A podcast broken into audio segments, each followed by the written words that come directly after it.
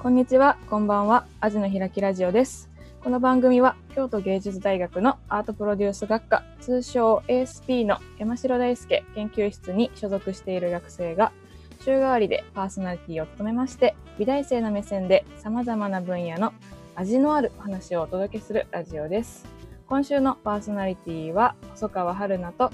室津ひな子がパーソナリティを務めます。ぜひ最後までお付き合いください。それでは始まります。アアジの開きラジ。オ。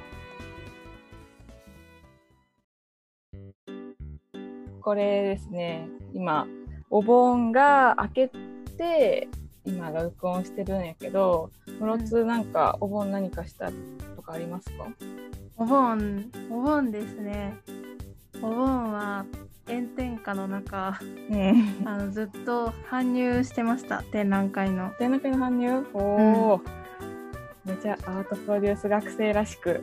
活動してたんでもね、うんあの全然こうオンライン授業でさ動いてなかったのに、運動とか全然してなくて 全然運動はいはい、わかるわかる。あるあるよね。そうそうそうで全然運動してなかった上に急に、うん。屋根のない炎天下に出て作業っていうのが肉体労働っていうのがうんうん。マジでなんか次の日体がびっくりしちゃって。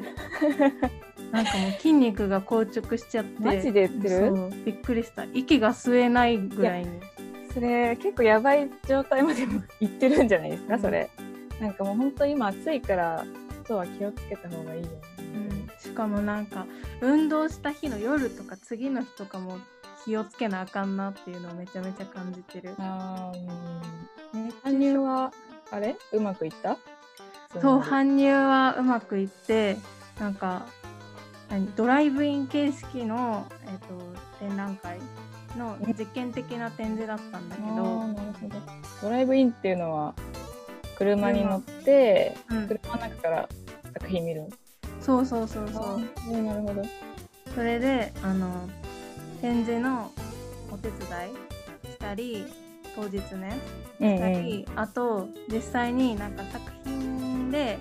人がベッドの中に入ってるっていう作品があったんだけどはいはいはい。その人をあのアーティストさんの代わりに 私が布団の中入って布うん。団で寝てるっていう。でなんか後ろの方のなんか布団の端からだんだんだんだんこう火が燃えていってこっちに来るっていうえー、ほうほうほうほうやってた。えそれ室津が作品になったってこと？作品の一部になってた。えすごい。そう。でもなかなかこういう感じで参加しないと作品の一部になるとか作品に参加する経験とかできないからめめちゃめちゃ楽しかった。めっちゃ楽しそう。今聞いててすごい楽しそうやなって思ったねなんかねドライブインっていうのもすごい新しい感じだし、そういう形やったら今でもバンバンこんな時期でも展覧会たくさん開けるだろうなってそうだね。ね私たちはねお盆明けた後もまだ授業があるんやけどねそう。今日もゼミだったね。そうそうだからお盆いつもと違ってこれからずっと夏休みだっていう感じじゃないから学校しんどいけどもうちょっと頑張りましょうあ遅めのゴールデンウィークが来た感じだったわ。あー確かにねなんかそれを聞くとやっぱ他大学の人とかも夏休み始まってるってね言うからうん。うん、いいないい いいなってな。思いながらねる。そうそんな中ですね今日はうん他大学の今夏休みを満喫しているって言ってた他大学の人が来てゲストに来ていただいております。わーわーで今週はその前回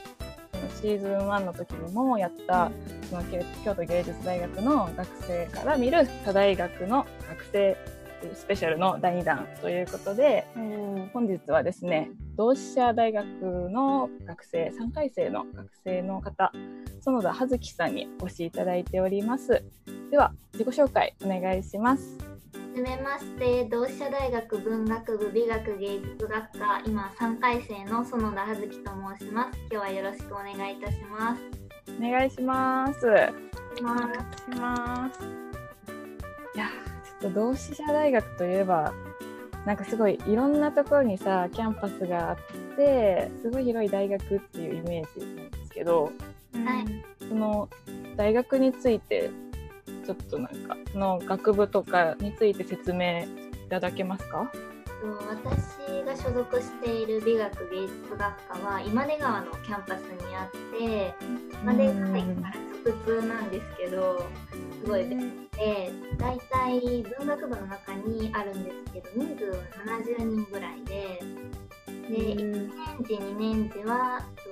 と東洋西洋問わず幅広くで時代も昔のものから新しいものまで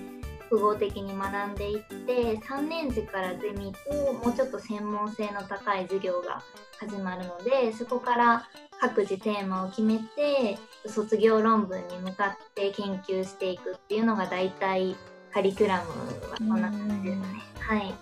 なんか芸術の中でもちょっとアートよりかはその古典的とか昔の芸術の分野を習ってるみたいな感じなんですかね。はい、えっともちろん昔のも習ってるんですけどもちろんあの現代アートの授業とかもあって、その現代アートであったりとかアニメとか漫画とかそういうものをたくさんいます。そうなんだ。え、あ、すごいなんか幅広いってことですね。じゃあ。はい、どうしてその学科に入ろうと思ったんですか？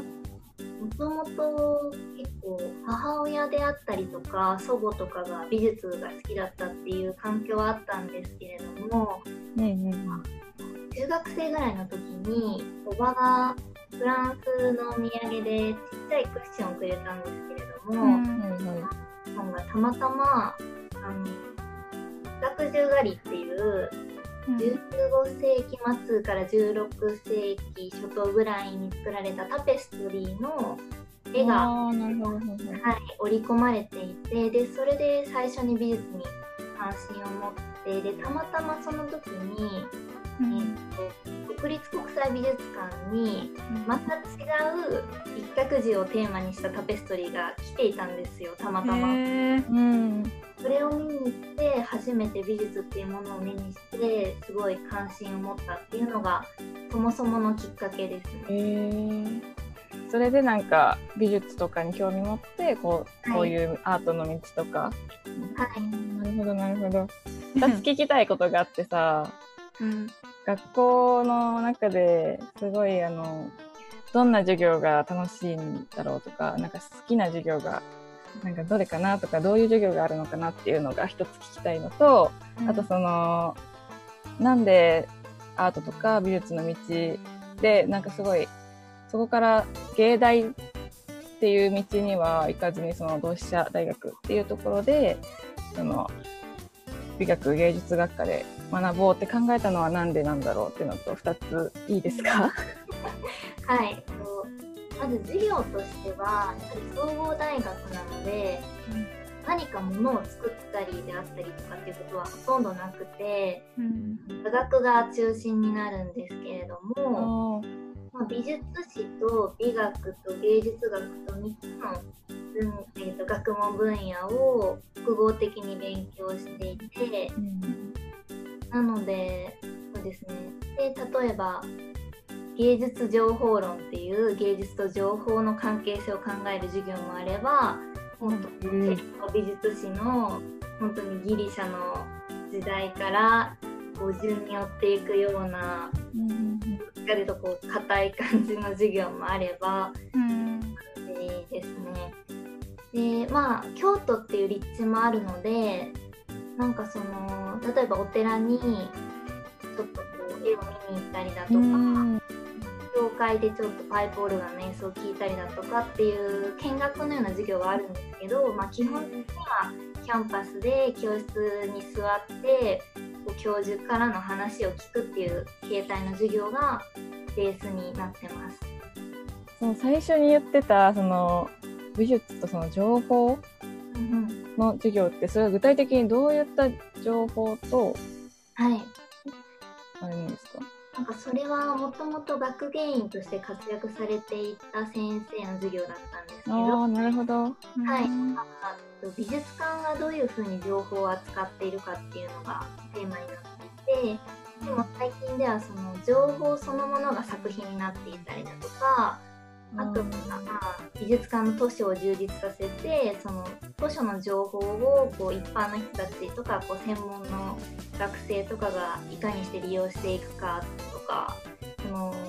美術館も最近は作品をあの所蔵しない館とかもあるじゃないですか。で東京はいはいはい。あそういうそうですね芸術にとって情報がどんどんこう力を持ってきているというかそういうことについて学ぶ授業でした。へえなんか美術とか芸術っていうのをなんかいろんな方向からなんか見てる感じがすごいするわ。面白そう。なんかアートプロデュースでも結構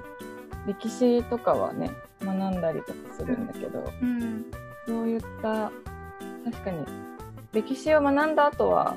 どちらかというと実践実践って言ってもものを作ったりとかじゃないけどあのなんか展覧会の企画とかの方が多いので、なんかそういったいろんな種類の座学があるっていうのはすごい魅力的だなって今聞いてて思いましたね。はい、もう一つありましたよね質問が。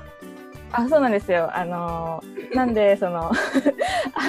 アアートとかの興味があってそこから同志社大学その普通の美大とか京都の芸術大学とかいろいろたくさんあると思うんですけどはいその同志社大学に入ったのは何でかなっていう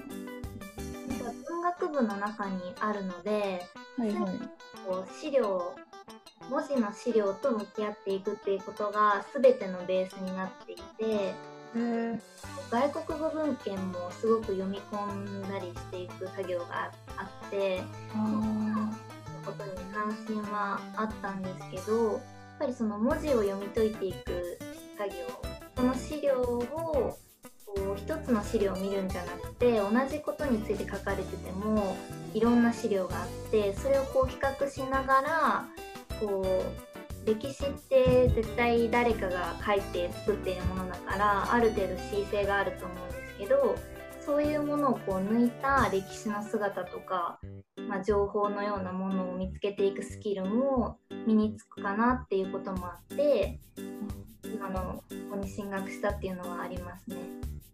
えーなんか何かになりたいっていうビジョンがあって入ったんですか？最初は、えっと、高校生ぐらいからずっと学芸員になりたくあ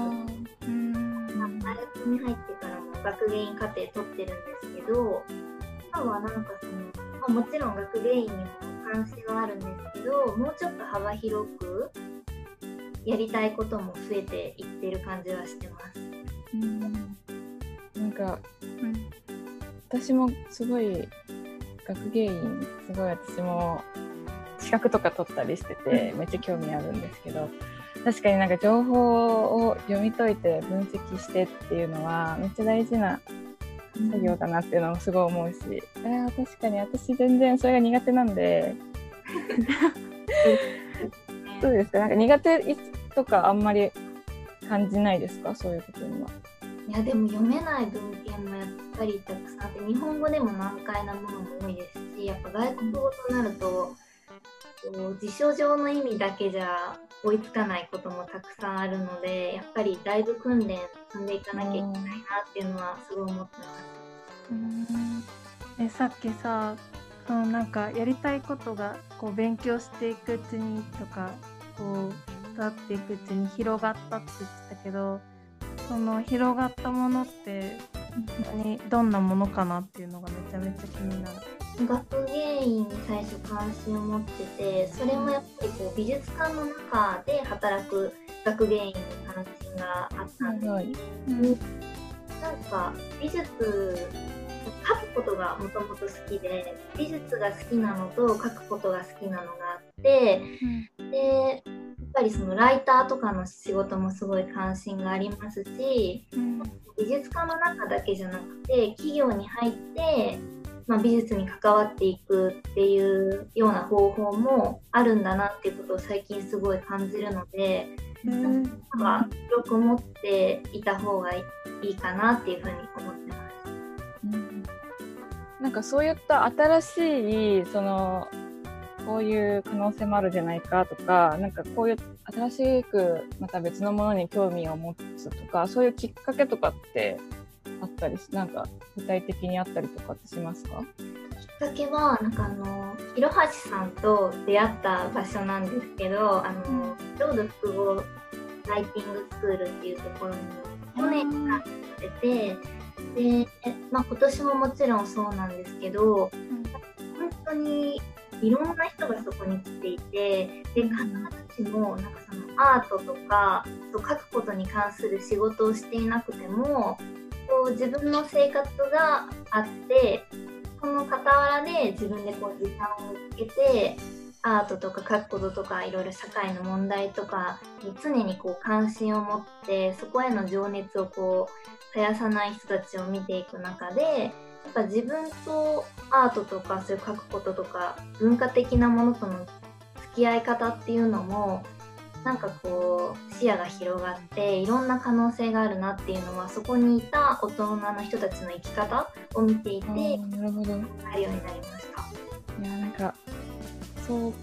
それあれですね。広橋はうちのあの そこのう裏方担当の広橋うん。と出会った場所がライティングスクール？それはあれですね。あの展覧会の批評が主ですね。へ 展覧会とかの批評文そうですね批評文を書くようなスクールはい。いやーなるほどなるほどなんかそのいろんな場所に出向いて人と会うことで結構自分の考えが変わっていってるのかなってそうです思ったんですけど結構なんかこう結構行動派ではないみたいなことを そのラジオのあのは最初にアンケートでねあのいただいた時に書いてたんですけど、い。それははい。結構あの大学生になってから変わったとかなんですか？とにかくインドア派で、もうなんかこう家族からも仙人みたいな暮らしだって言われるぐらい結構こう引きこもってるんですけどなんかやっぱり大学ってこう文章とか出してもなかなかフィードバックもらえなくってやっぱ総合大学の学生数も多いのででそれでずっと困っていたことがあってライティングスクールに参加したりだとかあと去年の夏に、愛知トリエンナーレの27歳以下の人たちが参加できるプロジェクトに参加したっていうこともあってどんどんここに自分で出向いていかないと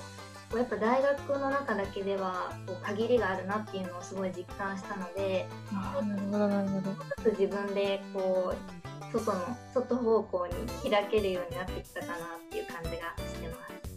す。いやすごい。私も本当に3年生になってからちょっとずつ外の活動とかも始めたりしたんですけどなんか行動する時って今ちょっとまあ初めての土地はやっぱり不安になることとかもいろいろあると思うんですけどなんかその気をつけてることとかってなんかありますか？その初対面の人と出会ったとかそういう場所で。なんか特にその去年参加したその愛知トリエンナーレはいはいはい。は、とにかく芸大生の方が多くって大学に通ってるのが本当に私とあと1人いるかいないかみたいな感じだったんですけどで最初は、まあ、知らない土地っていうこともあってすごいアウェーに感じたんですけどうんやっぱり自分が普段勉強していることとか取り組んでるものっていうのを相手にこう面白く話せるスキルって大事だなと思っていてなるほど。うん、相手がなんか何をしているかについて関心を持って広げていけるようにいろんな知識を身につけることも重要だし自分の話をこうどんどんできるようにした方がいいなっていうのを思いつつ今 修行中です。なんか私が学校の先生に言われたことがそのまま今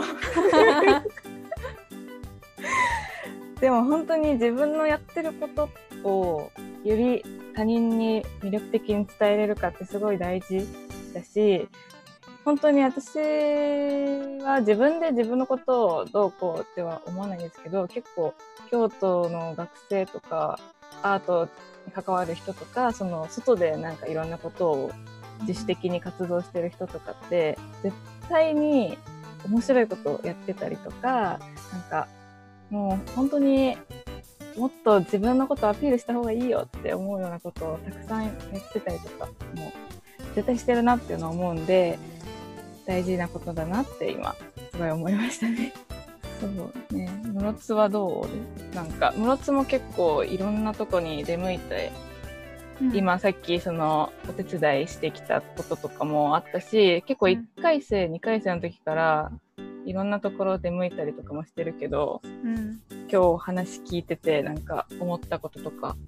私もいろんなとこにこう行ったりするんだけどお金と時間さえあればどこでも行くみたいなマインドでいるんだけどやっぱりそこに行った時になんか自分が何者かを伝えるのとか何をしたいのかを伝えるっていうのがめちゃめちゃ難しいなっていうのを大事だけど私にとってすごい難しいなっていうのを実感してて自分がなんかそれまで経験してきたことを読み解くのも大事だけどそれを自分の言葉で書き出すとか伝えるってことのなんか難しいけど必要な力っていうのをひしひしとこう話を聞いて再び感じております。いやーでも本当にねそれはすごい。自分のことを言うのって結構ね難しいけどうん。大事なことで。で相手に伝える力とかコミュニケーションってやっぱりすごい基本的なことだけどめちゃくちゃ頑張らなきゃいけないし基本的だからこそしっかりやらないといけないなっていうのはすごいあ思います。なんかあの広橋にあの某広橋さんに あのめちゃめちゃはずきちゃんの批評文が面白いっていうのを聞いたんですけどなんか意識して書いてるとか書く時のポイントとかってあるんですか、なんかうん。やっぱりポイントはこれはあのライティングスクールの先生も言ってることなんですけどうん。どれだけその作品に自分にしか見つけられないポイントをさ一番最初に発見できるかできないかでうん。表文が面白いか面白くないかは決まってくるなっていうふうに思っていてへえその作品を見てこれは絶対誰も言わないだろうっていうポイントをうん。最初に発見できるかがもう鍵かなっていうふうに思ってます。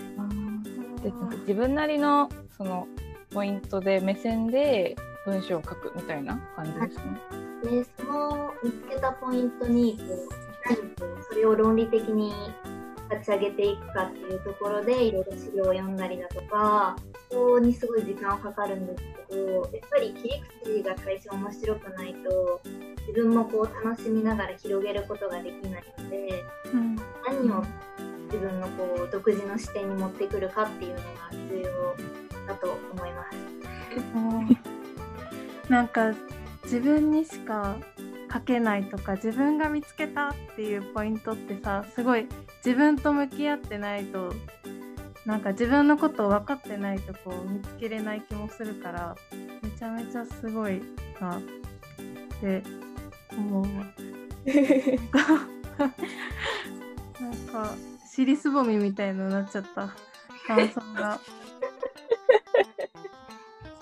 ここなんですよ。私もこう感想とか言う時になんか尻すぼみになっちゃってめちゃめちゃこう困っちゃう毎回。い難しいですようね。んやー自分なりの表現ね。その自分なりの視点で見て